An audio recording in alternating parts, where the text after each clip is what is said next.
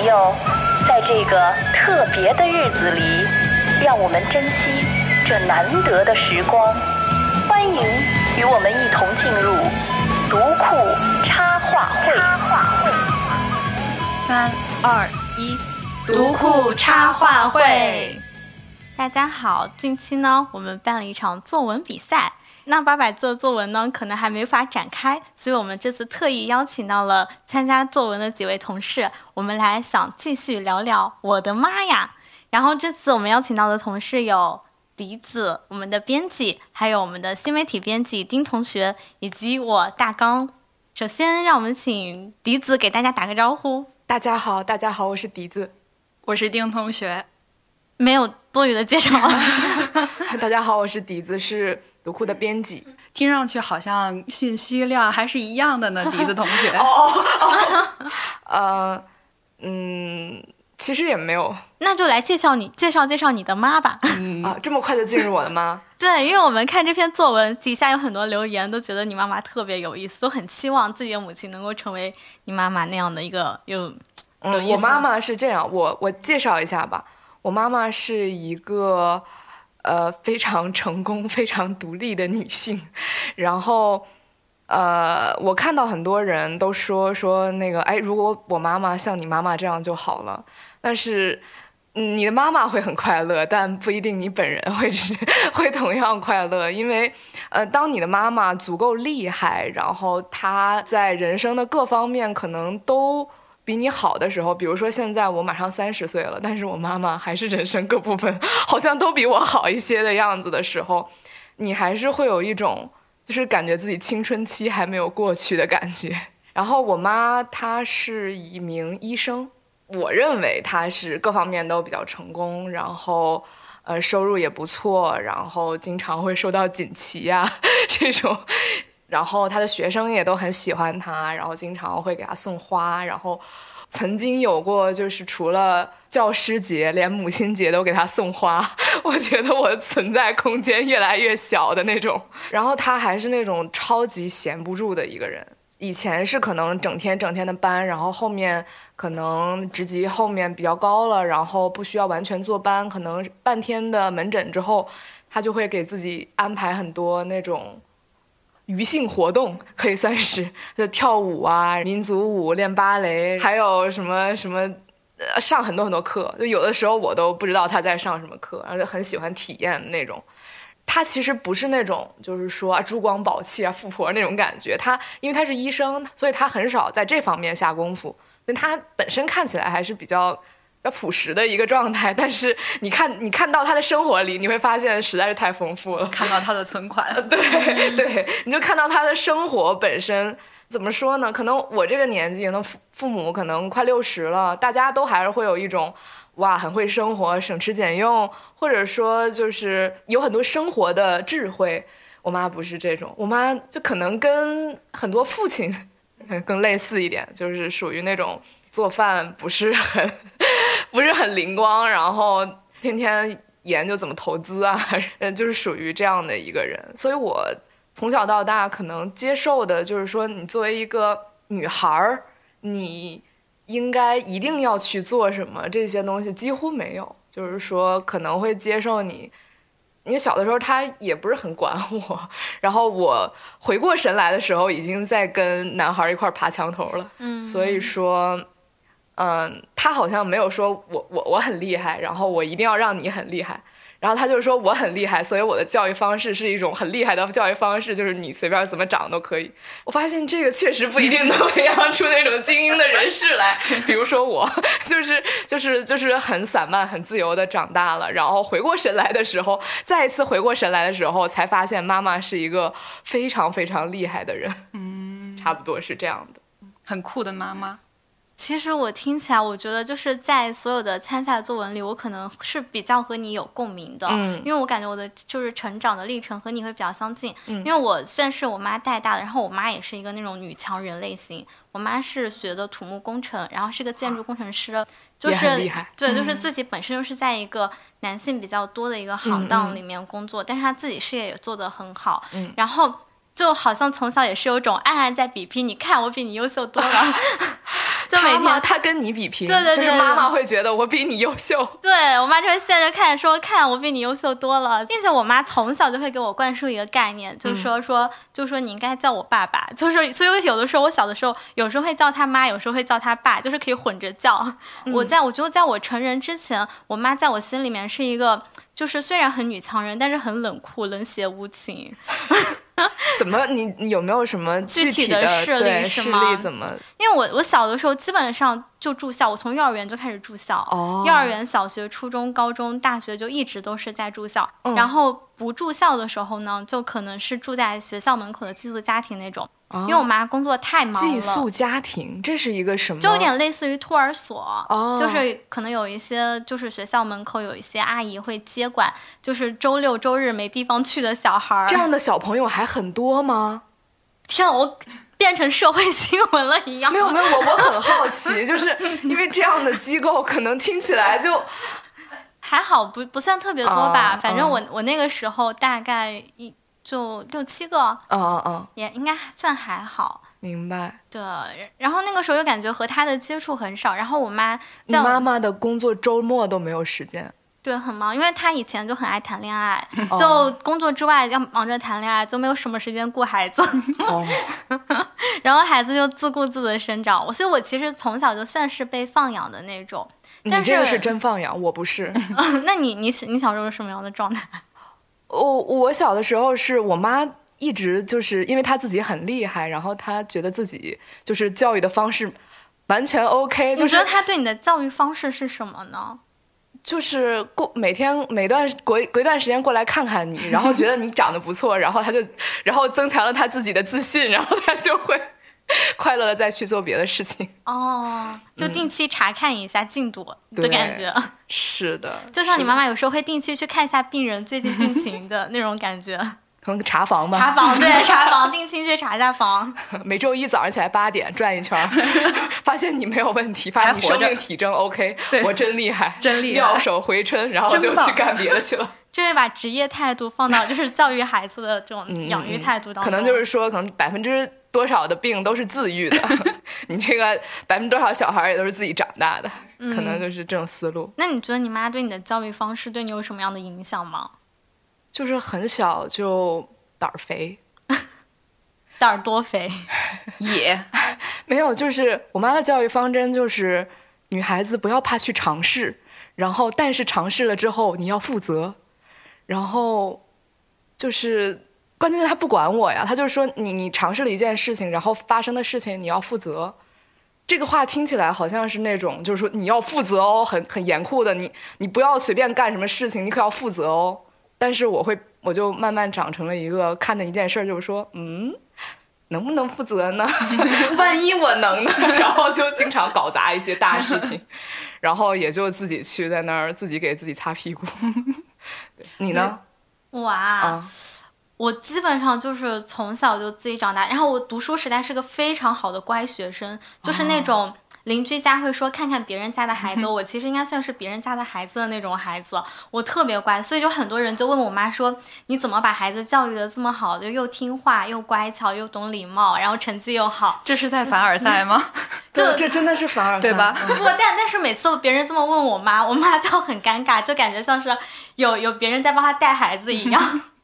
但其实我完全真的就是自己长大，就是我其实我后来就回首发现自己成长过程中，我有无数个机会去变坏的，因为我妈完全不管我。比如说像以前班上有一些同学可能就通宵去网吧，嗯，或者通宵去干嘛干嘛，其实我完全可以，我没有，我不需要骗家长，嗯，然后我也不需要骗老师，我想去通宵，我完全可以去玩，去放肆，嗯，去疯狂。但是就是我没有那个心思，没有那个念头。就是我本来我有一切可以学坏的很优很好的外部条件，但是我都没有，就浪费了那些外部条件。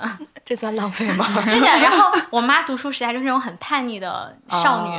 然后我当我就是高中快毕业的时候，我妈就一直对我说说说你赶快去逃个课啊，赶快去叛逆一下，去谈个恋爱什么的。她说趁我现在身体好，能给你收拾烂摊子的时候，就赶紧去闯点祸，去叛逆一下，不要那么乖了，好不好？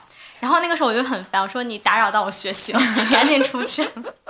我跟我跟你完全相反，我妈是个乖孩子，真的吗？对，然后我从小从幼儿园开始，就是幼儿园园长说，我我这么长时间我没有见过，我就是从业什么三四十年，从来没有见过这么难管的小孩。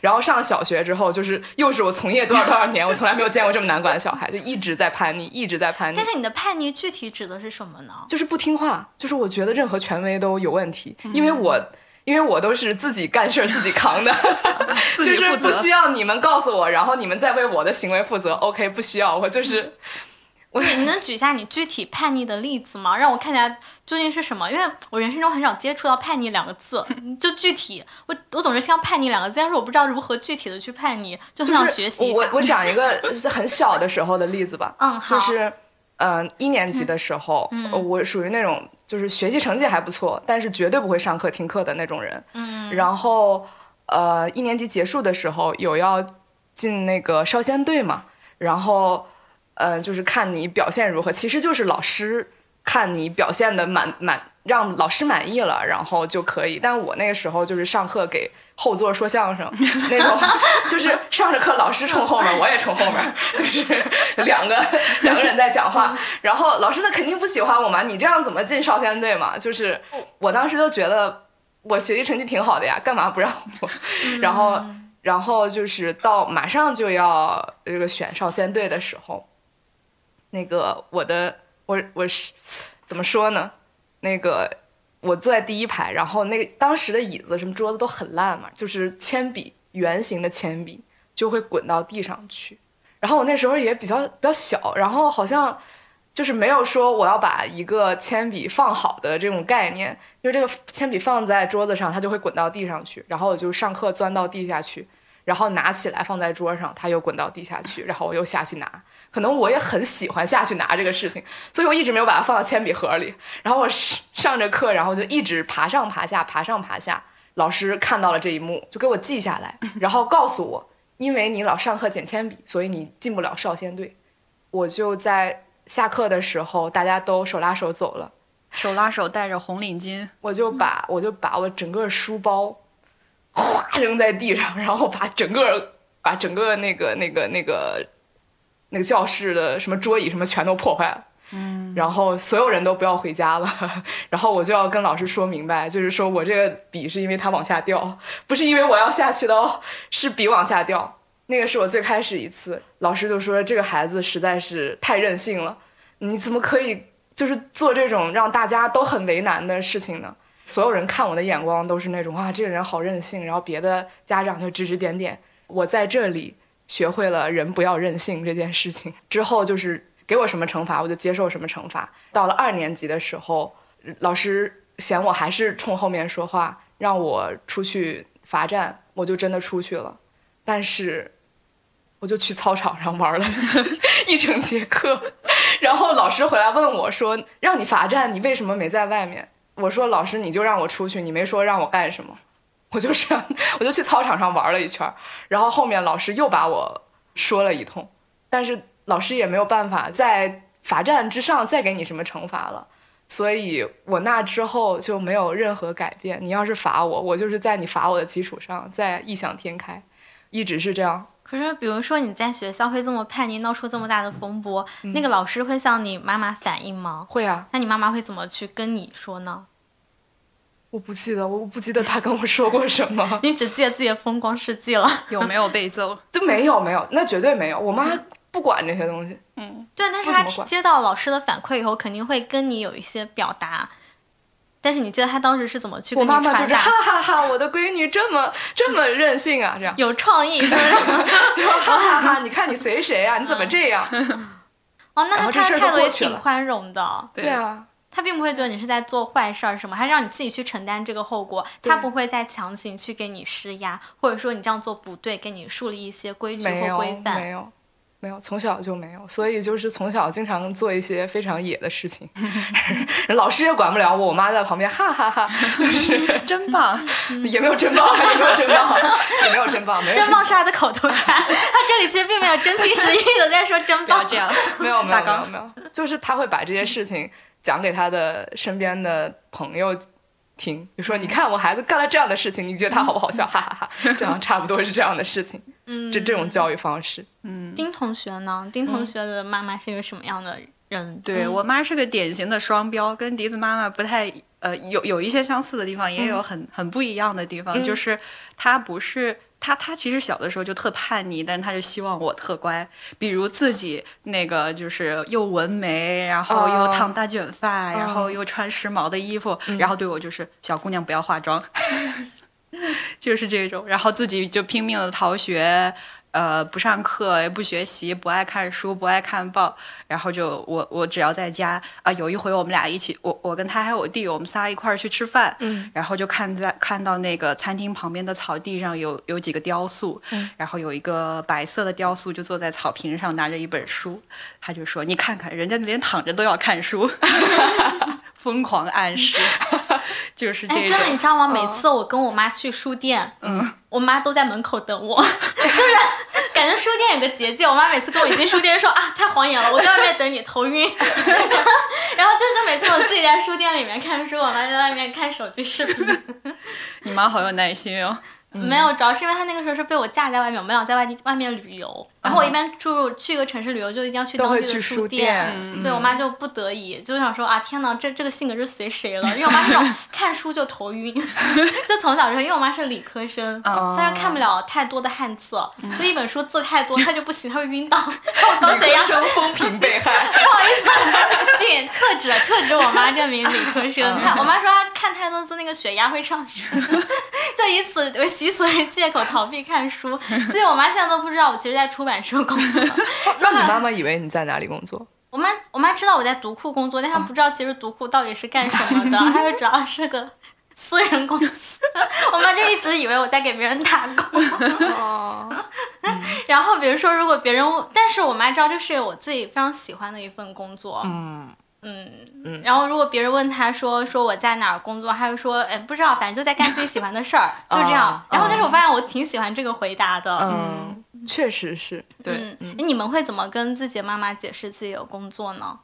哎，因为迪丁好问题。同学先来，他好，因为丁同学有个前缀，跟大家解释一下，丁同学其实是刚从老家来 对到我们公司，就刚刚离开家庭，来到一个北京这样一个 陌生的环境，虽然有男朋友在，那个大刚说那个个人隐私哈，注意保护一下。说的太说的太清楚了。那来，丁同学，就是我觉得我妈他们，她虽然自己是做生意的，然后从来也没有在事业单位或国企待过，然后就特别希望我在国企或事业单位。我的上一份工作是在银行嘛，一个比较稳定的地方。然后她知道我要辞职的时候，就说：“你要去哪里？私人企业，以后你养不活自己了怎么办？”就很担心。嗯但是他对我具体做的什么事情，他也不是很了解。不过他他有一点好的，就是他很喜欢我画画，啊，对，然后他说，那、你去你去找那些那个你们那是不是有会画画的同学？你去找他们好好学一下。啊，对他就是一个还是希望你去发挥你，对，就是可能还是希望我开心吧。嗯，你笛子呢？对笛子呢？我妈妈，我妈妈，因为我一直，因为我一直有买读库，嗯，所以我妈妈一直知道，而且最早是我爸买，所以我妈可能就会看到读库，就会想到啊，你继承了你爸的爱好这种感觉，嗯，所以，所以可能也会有这种。比较复杂的情，我猜的全都是我猜的。如果我的母亲听到，请千万不要，千万不要以为我在误解你。就是她知道，她知道读库是什么，但我妈其实对内容行业她也不了解嘛。她自己是医生，嗯，看书她也不会看这种特别人文的类型的书，所以我因为我之前是做自由职业，做了两年，我跟。丁同学是从一个体制内工作来到了这儿，他妈妈是那种好紧张啊，怕你养不起自己。我呢是从自由职业变成了有工作，我妈妈太快乐了，就是天哪，我终于不用，这终于不用就是那种担心你，比如说搞自由职业搞到自己饿死了，对，嗯。所以还是挺相反的这这一点上，嗯，对。你们对自己妈妈有什么印象特别深刻的事儿吗？或者有哪个哪件事儿是让你们就是有感觉到？因为我感觉我们应该都是平常跟自己妈妈不太会说一些很亲密或者很煽情、表露感情的那种话，但是不是不是你，经常说啊。对我经常说，你不是叛逆的儿子吗？我你不是给自己的定位是叛逆的？对对不是不是，就是我是因为我妈妈需要听，哦，那你没有提及这点呢？嗯，是因为我小时候是绝对不会说的。你是从什么时候开始说说的呢？嗯，是从，呃，是从我妈妈，就是我妈妈是一路顺风顺水，一直自己很厉害，然后什么事情都不会挫折她。但是谈恋爱这个事情，真的是让她受了很多挫折。嗯然后我可能是从我妈谈恋爱开始，才意识到，就是他内心也很丰富，然后他有很多就是除了比如说物质的基础啊，或者说这种社会地位啊这种要求，或者说呃亲情这些东西之外，他可能想要这种两个人之间很亲密的，或者精神上有那种很共鸣的这种东西，他有这种需求，因为可能你平时会忽略你妈妈有这种需求，就是感觉她可能去恋爱就是去恋爱了，然后她可能就只是一个很符号化的妈妈在恋爱这个概念，但是当她可能别人谈妈妈的时候，已经谈的是一个回忆中温暖的形象的时候，我的妈妈是一个恋爱中遇到的问题跟我没什么区别的一 个一个一个人，然后我才意识到，就其实我妈是一个有点就是各方面有点超前的一个人，就是她现在想那些事情，她平时。没有那个小姐妹，她不好意思跟人说，因为她太强了。她身边小姐妹都是听她就是谆谆教诲那种，就放不下架子，她就只好跟我说。她跟我说的时候，我才终于意识到，就哦，原来妈妈也会有这样那样非常细腻的感情。她她也是一个跟我们一样，虽然她比我们多活了二三十岁，但她也是一个有感情，然后有追求，然后呃活这一辈子就活这一生，她有有想要得到的东西的一个女性。嗯，所以我意识到这一点之后，我很努力的想要去有点平等的，或者甚至有点自上而下的，就是说，哎，我看过一本书，然后这本书里怎么说的。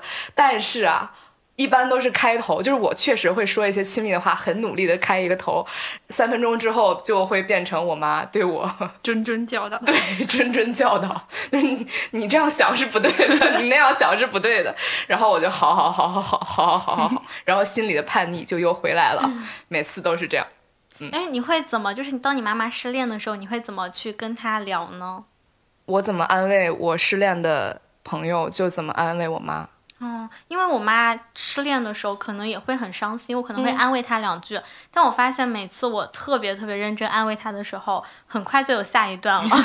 我妈衔接都太紧了，就是所以后来我就知道，就是在失恋的时候，我可以不用像就是 什么都是都是被你安慰的是吧？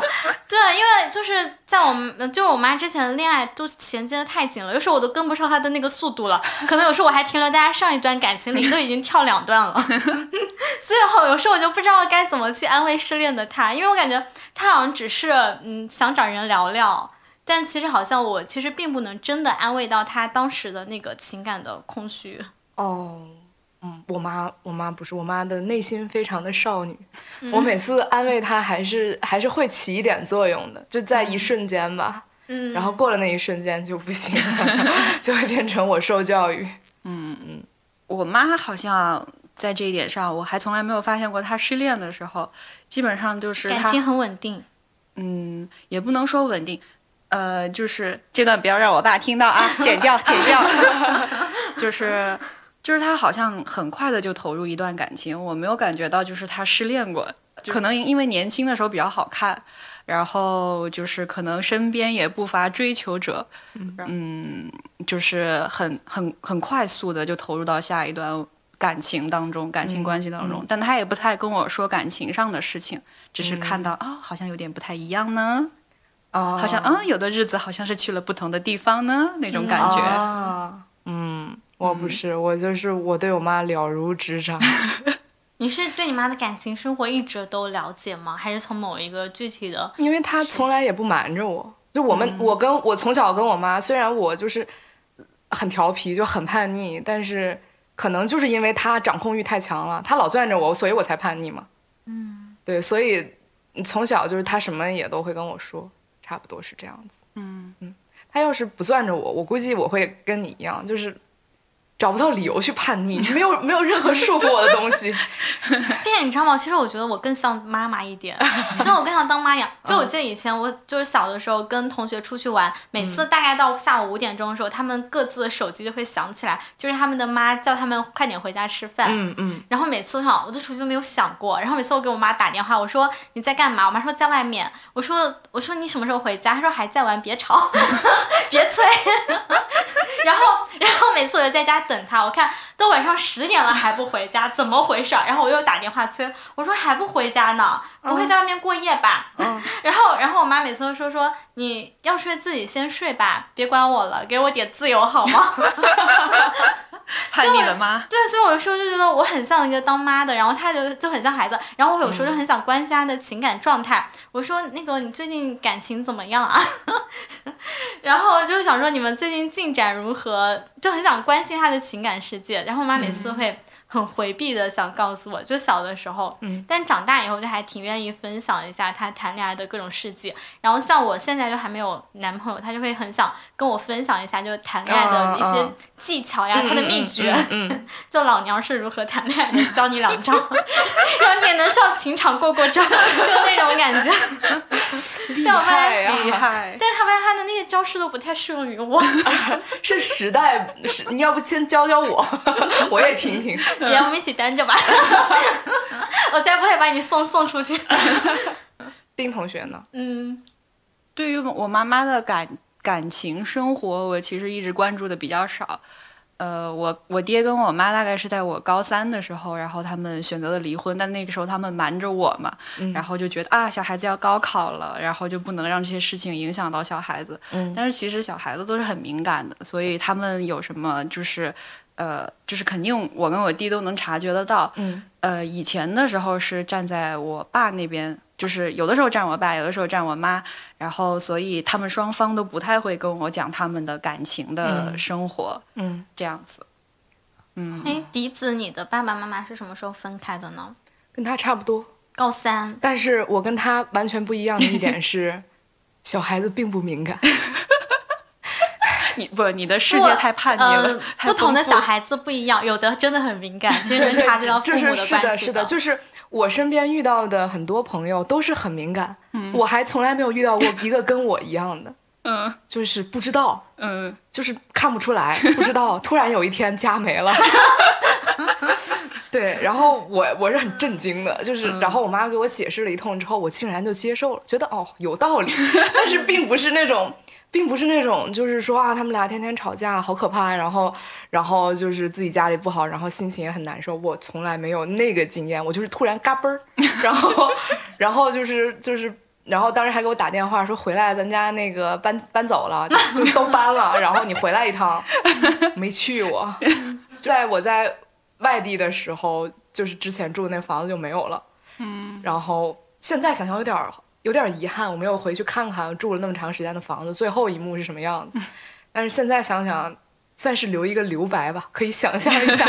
就是真的，我我觉得我好像有一些经验，就是可能是我自己太怪了，或者是 我妈妈教育方式把我教育成了非常 OK。对，也不是很 OK，没有那么 OK。但这个事情就发生了之后，然后我就开始就是学着去呃理解。嗯，为什么这个事情是这个样子？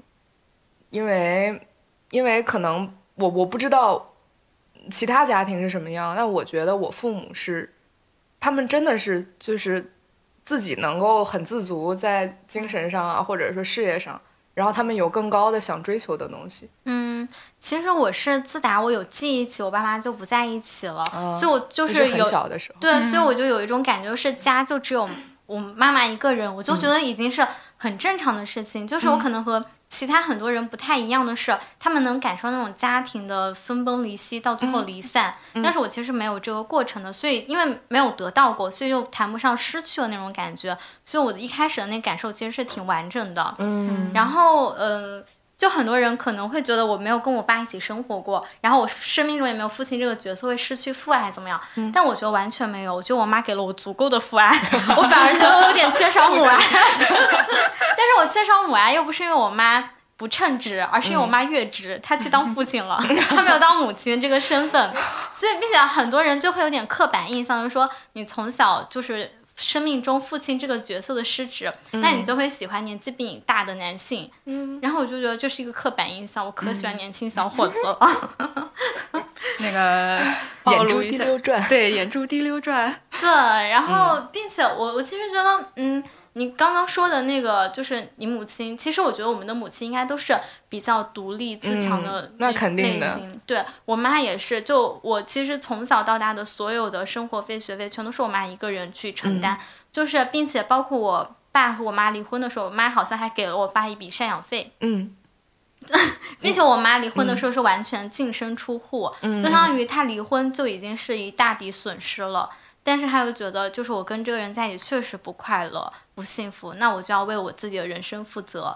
但是很多人可能，很多母亲在考虑离婚这件事情的时候，其实是会顾虑到孩子的状况的，会觉得孩子是不是会缺少，就家庭就不完整了，他以后的成长会不会就不幸福了？但其实我妈那个时候其实是没有顾虑到孩子，她只是考虑到自己，就是我实在是受不了了，我就是想要和这个人分开了。但是他能对自己的决定负责。然后我现在想起来，就小的时候可能不是特别能理解，但是我反而是越长大以后就越能理解他。就是我挺感谢他那个决定的，不然我可能要经历很长一段时间，是父母之间不和谐、争吵、愤怒，然后那种愤怒可能反而会给我留下阴影。平淡的分开、友好的分开反而不会。嗯，小丁同学会会有同感吗？还是？可能因为去也是一直住校比较多，嗯，然后一直在外面跟同学待在一块儿的时间比在家的时间多多了，嗯，跟同学在一块儿的时间不要太开心，所以就是虽然能感受到就是双方的，就是他们的感情会出了一点问题，嗯。嗯，但是我觉得理理从就是理性的来思考的话，我觉得对双方都好，就是大家都不想在一块儿过了，干嘛还要强拧在一块儿呢？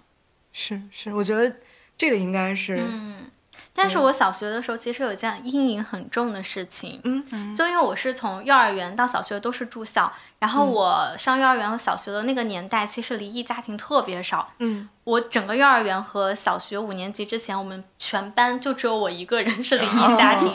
然后因为以前学校经常要填各种表格，所以其实然后班级又很小，然后你要和这批同样的一批同学一起度过六年，所以其实当时所有人都知道我家庭状况是什么样的，然后就很很尴尬，就会别人会把你。就让认为你很奇怪，不，别人会直接会觉得你有问题，或者你的家庭有问题。就在当时那个年代，会觉得离异代表着一种问题，而不是一种正常的社会现象。我觉得反而是现在，就社会越来越开放，大家接受的观念越来越多元，才能真正的去理解和认可这件事情。但小学的时候，这件事情是有点难以启齿的。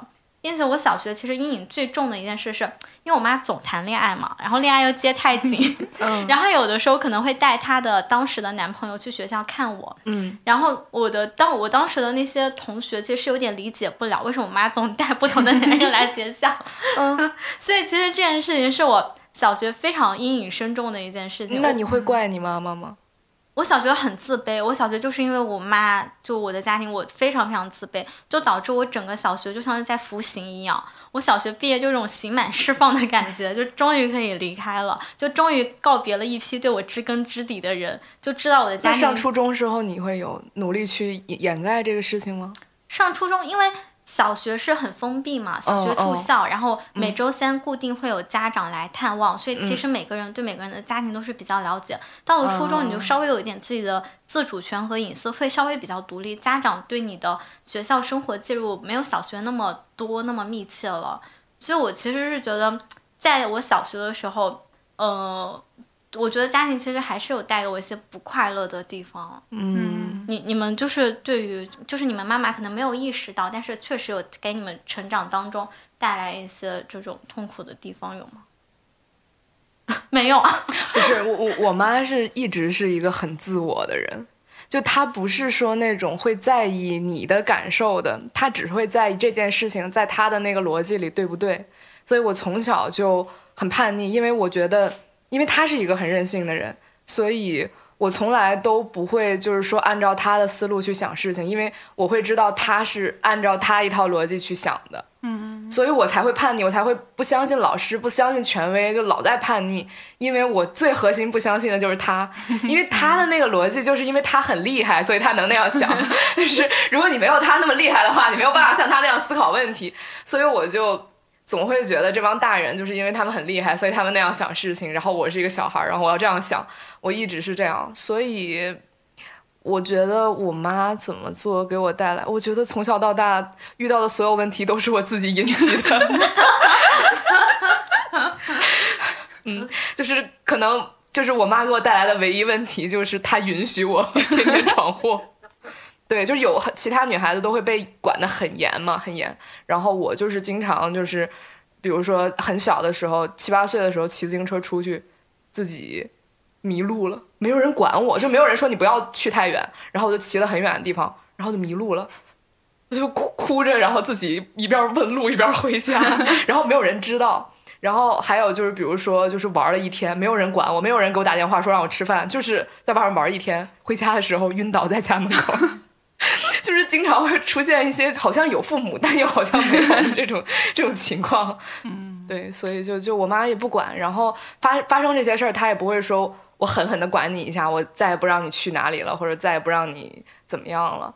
我从小也没有，就是说像寄宿学校，我从来没去过。然后一般都是下下课之后，在回家之前，我会干很多很多 很多的事情，也没人管我，所以基本上未成年的时候都是自己自自讨苦吃，充分探索了自我。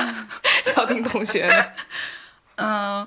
我这就是妈妈的，就是妈妈跟爸爸的关系对我来说，就小的时候我是想，我绝对坚决不要成为像我妈妈那样的人，嗯，就是我觉得他当时可能因为跟我爸的关系不太好，然后就总会把。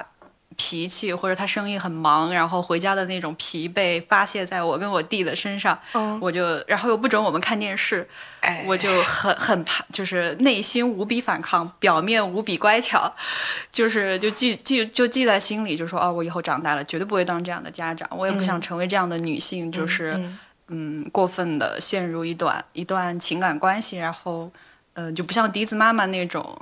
呃，想就是会比较注重独立的那种，就我妈不是，就是当时我觉得我妈不是那样的人，嗯，然后就是渐渐的长大了，然后反而跟妈妈的讲的话会比较多，呃，小的时候就因为，但是，嗯。他们的关系其实对于我的成长上来说，除了对婚姻观那方面可能会有一些嗯怀疑之外嗯，但其实对于我个人的成长，我觉得其实是没有什么影响的。就是我反而觉得啊，你们你们快快过上你们自己觉得开心快乐的日子就好了，不要来烦我。嗯，大概是这样。其实我小的时候也有段时间，就是一直想说，我不要成为我妈那样的人，因为我妈也有点脾气暴躁。她有的时候可能并不是我犯了什么错而怪我或者打我，她就只是心情不好需要发泄。嗯，她可能是在外部承担了其他的东西，想发泄在我身上。然后我小学的时候生日愿望就一直说，赶紧换个妈，赶紧换个妈。真的，小学的时候每次过生日许愿，我都只有这一个愿望，希望能赶紧换个妈，换一个温柔贤惠的妈。但是后来我发现，就是。也是长大以后交流越来越多，并且我会就是当我懂事以后会我会有意的去改善和我妈的关系，我会很很主动很努力的想要和她聊天，想要靠近她，就是让她知道就是我其实是已经长大到就是能够理解她的那些情感了，嗯，然后当我理解她的情感以后，我们就会经常很深入的去聊天交流彼此最近的一些想法或者感受什么的，嗯，然后我就有一天晚上大概。凌晨一两点，我跟我妈还在聊天，嗯，然后聊着聊着，我妈就忽然感叹了一句，她说：“如果我当，如果我也能像你一样跟我的妈妈这样聊天，该多好啊！”因为我妈，嗯，我妈的妈已经很，大概在她初中的时候就已经不在了，然后她妈对她的那种教育方式也是那种棒打式教育，所以她其实对她的妈妈一直有那种怨恨和芥蒂在的，但是他们再没办法去改善他们的关系了。当我。改善了我和我母亲的关系以后，他才意识到原来和孩子可以这样去相处。嗯就是只要你还有机会，只要你的妈妈还在这个世界上，你总能和她有一个交流的接口，嗯你总能理解她。我就记得我以前看到一句话，就说好像很多孩子终终其一生都在等母父母说一句抱歉，但是父母终其一生都在等孩子理解自己。其实可能父母和孩子的互相理解就是一个很漫长的过程。嗯嗯，并且好像每一对父母和每一个孩子的那个成长方式、教育方式、相处方式，其实都还挺不一样的。我觉得嗯迪子和他妈妈这种相处模式，其实就是还挺特别的。对，可能是主要是我妈比较特别，就是她可能随便教一个小孩就会教成这样子，因为她一直对自己是很自信的嘛，就是她可能。嗯，就算发生这些东西，他还是对自己很自信，然后中间也没有说就是就对自己的选择有什么犹疑。我不知道你们的母亲会不会说，就对自己选择很很就是有一些动摇啊什么的。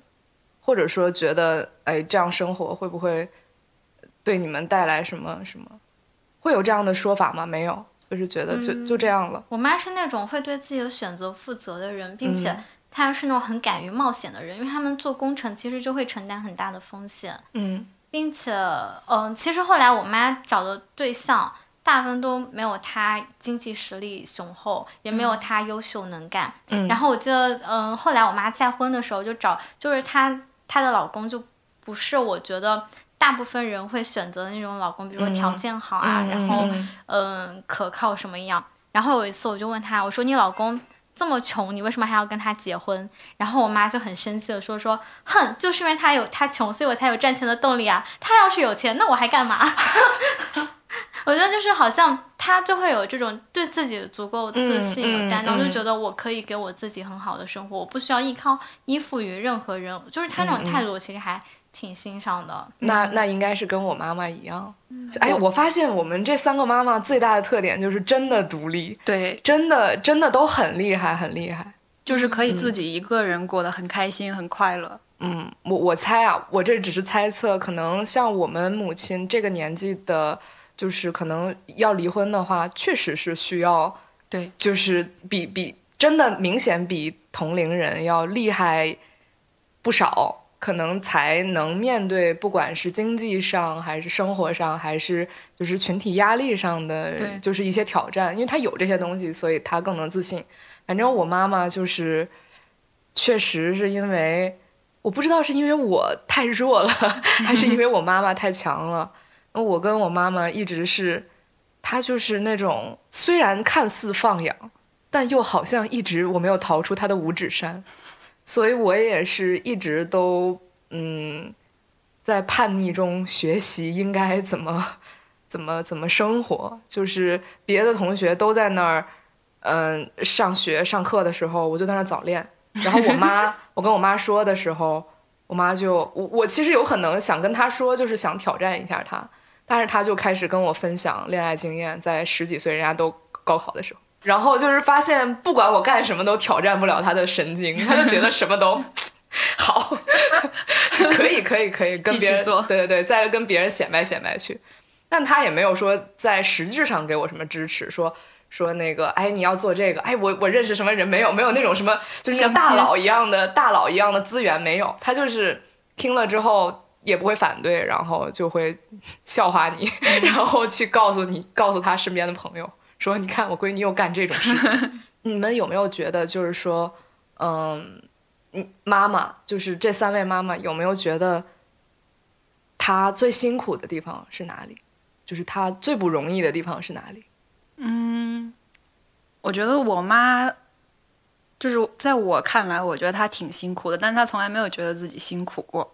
就是我完全无法想象，就是我在我小时候他们的那种工作量，就是因为他们做生意嘛，所以就有的时候很早就要起，四点多、五点多他就需要去机场那样子。那个时候我是觉得就是。哎呀，天呐！别人别人家的小孩下班了都有妈妈做饭，但是你怎么就是呃，都都可能八九点我才能吃上晚饭或者是这样子，但是从来没有想过，就是其实他的生活是比较辛苦的。嗯嗯我觉得我妈最辛苦的应该是，因为我妈是她，好像是她初中的时候，她那个时候是自己一个人，就边上学，然后边做兼职，自己给自己挣学费，然后同时还要带大弟弟，她还有两个弟弟。就我觉得她那段辛苦，其实她并没有。就是刻意去提起过，她只是在成长很多很多年后，看见我现在的生活，然后会想起她在我这个年纪她是怎么度过的。我觉得他那个是因为他那个阶段就完全是自己一个人撑过来的，嗯。然后后来他又自己一个人去读了他很想读的专业，就是那个土木工程。但是他读他上这个学校读这个专业的那个过程，其实也是挺艰苦的，就完全靠自己。我就我其实很难想象。就是你失去了父母，你失去了这种经济来源，你要完全靠自己一个人。就比如说，可能需要需要向亲戚去借钱呀，可能要自己去找一些兼职的工作，然后可能要自己去申请学校，去留意这些。我很难想到，就是在他变，他其实不是，嗯，哦，对我妈，其实之前她家庭其实还挺富有的，相当于是一个地主家庭的。算是一个在当地啊，一个小县城一个大户人家，然后因为父母去世以后，就整个家庭就破败了。因为嗯，我外公也是做那种建筑包工头的感觉，就很多款钱也没有收回来。就他就像我妈要这么早就叫一一个人当家撑起整个家庭，这个是我其实到现在都很难想象，就是当时他是怎么一个人撑起来走出来的，就我还觉得还挺敬佩的。我的话，我我妈妈好像没有你们这种，就是说，嗯，可能比如说，呃，精疲力竭式的累，或者说匮乏，就是说生活整体匮乏的这种累。因为我妈妈的妈妈是，也就是我妈妈的父母也是属于就是那一代受过教育，然后是当老师啊这种。我外婆外婆还现在还健在，我外婆就是一个特别特别自我的人。我外婆是个独生女。他大部分时间都在关注自己，然后关注自己感兴趣的事情，然后对外部的反馈就可能就怪怪的。比如说，别的老太太都在外面什么拿个马扎在那儿聊天晒太阳，然后弄个蒲扇在那儿叽叽叽叽喳喳。我姥姥到现在九十多了，还嫌他们太俗。我姥姥也要超凡脱俗，每天就是看外面老太太就说他们太俗了，然后就是这样的一个老太太，然后。嗯，跟身边人相处的也不是很好，就是有点那种很很自我的一个人。他教育我妈妈的时候，我妈妈就是完全不不管他，然后就是，而且还会还会在就是比如说语言上啊或者态度上啊，一直去伤害我妈。所以我妈其实是在精神上是从小就很反抗的，就是她是小的时候是那种。我没有你们说的那么差，我我一定会更好，我一定会更好。一直是在一种别人完全不相信你，完全不相信一个女孩能好，或者不相信一个女孩能能能做出什么大事儿来。姥姥对她一直就是，哎，小女孩整那么多干嘛？就就赶紧嫁人，或者赶紧干这，赶紧干那个，是这样的一个态度长大。但是我妈妈因为小的时候可能接受外婆的那种冷暴力比较多，然后她就说我不要成为这样的母亲。我觉得她一辈子都是。他其实那种很自我，然后从小就开始在自自己保护自己那种状态，从小就有。但是他一直都在努力的想要去想个办法付出，或者想个办法去去学会爱你，然后学会去关注你。我妈妈给我带来的感觉，我觉得是这样。嗯，她的最大的辛苦，我感觉还是在克服自己上，就是克服一些历史的惯性，一些给就是你的前辈们给你带来的。一些负面的感受，他我觉得他遇到的那个辛苦，主要还是在精神上吧。那我们最后就聊一下我们的母亲对我们的影响吧。你觉得就是你成长为现在的你，你母亲对你的影响是什么样的？我我觉得我母亲给我带来的影响就是不要怕尝试，也不要怕负责。嗯。说说影响，我觉得还是我外我妈的妈，我外婆给我的影响会更大，因为是跟外婆长大的。哦，对。但是如果说到我妈的话，可能就是，嗯，活活在当下吧，珍惜当就是珍惜当下的正在发生的事情，体验就好了。嗯嗯，我觉得可能我妈对我的影响就是，就把人生当做一次经历，就即便发生再苦再难的事情，都把它当做经历，就不要去怕。然后就认真的对待、善待身边认识的每一个人，因为我妈对朋友特别特别好，就是特别讲义气。然后如果身边有任何人需要她帮助，她就一定会在的那种。我觉得她其实挺多身上可贵的品质都有影响到我，还有她对工作那种认真和负责。就即便她没有把那么多的精力和时间花在我身上，当然花在她所专注的事业和朋友上面，其实会感染到我。我觉得那也是对我的一种教育，只是一种潜移默化式的教育，不是直接的那种教育吧。嗯，很同意，对，有同感，对，嗯，是。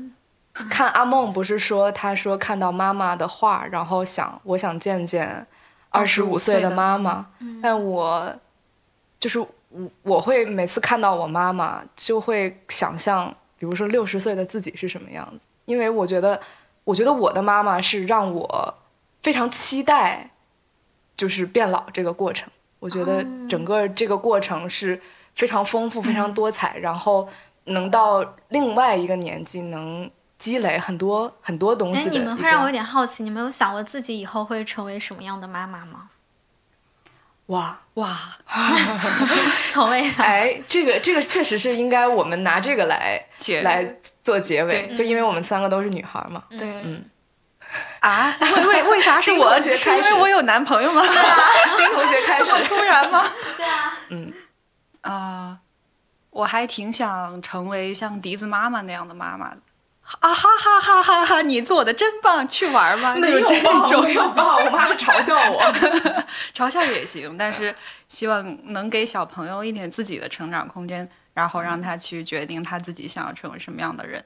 嗯嗯，我的话，我还在思考怎么才能比我妈更强大，因为我妈实在是各方面。还是因为她自己就是内心的能量很强，所以她才能做到这些。我还确实是有点就是好奇，我能不能做到那样？嗯，如果我有小孩的话，嗯，如果我成为一个妈妈的话，我觉得就是我首先得成为我自己，然后我再成为一个妈妈，因为我觉得我会让我的孩子知道一个独立的人格会是什么样的，然后成为他的朋友，但同时也是他的妈妈。给他足够的空间去成长，但他在他需要的时候也会拖住他。就是我还挺希望自己能成为一个好妈妈，嗯，因为我觉得成为母亲也是一个很漫长的过程，也是一个蛮值得冒险的过程。对，是的，我觉得因为跟这样的妈妈一起成长起来，所以就是我觉得成为母亲并不像那么多就是现在流行的文化里面说的，就好像。就是折损了生活中很多，而而是我是觉得，因为在这样的妈妈旁边，你会发现，她有你或者你有她的这个人生体验是非常独特的。嗯嗯，并且其实我在我们的那篇文章留言区有看见很多读者也分享了他们和自己的母亲相处当中的一些问题或者困惑，甚至像处于一种困境当中。其实我我当时看到有些留言的时候，我就会想。我们好多时候就和母亲的那种尴尬的，就有有些母子关系或母女关系会陷入一种尴尬的境地。然后，因为我和我妈也曾陷入那种很难相处的情况当中。其实我觉得是我自己付出比较大的努力才赶上了和她的关系。就现在有很多那种课程会教你如何去经营爱情，但是没有人跟你会跟你很好的去交流、去讨论如何去经营亲情。我觉得可能有的时候我们不能只等。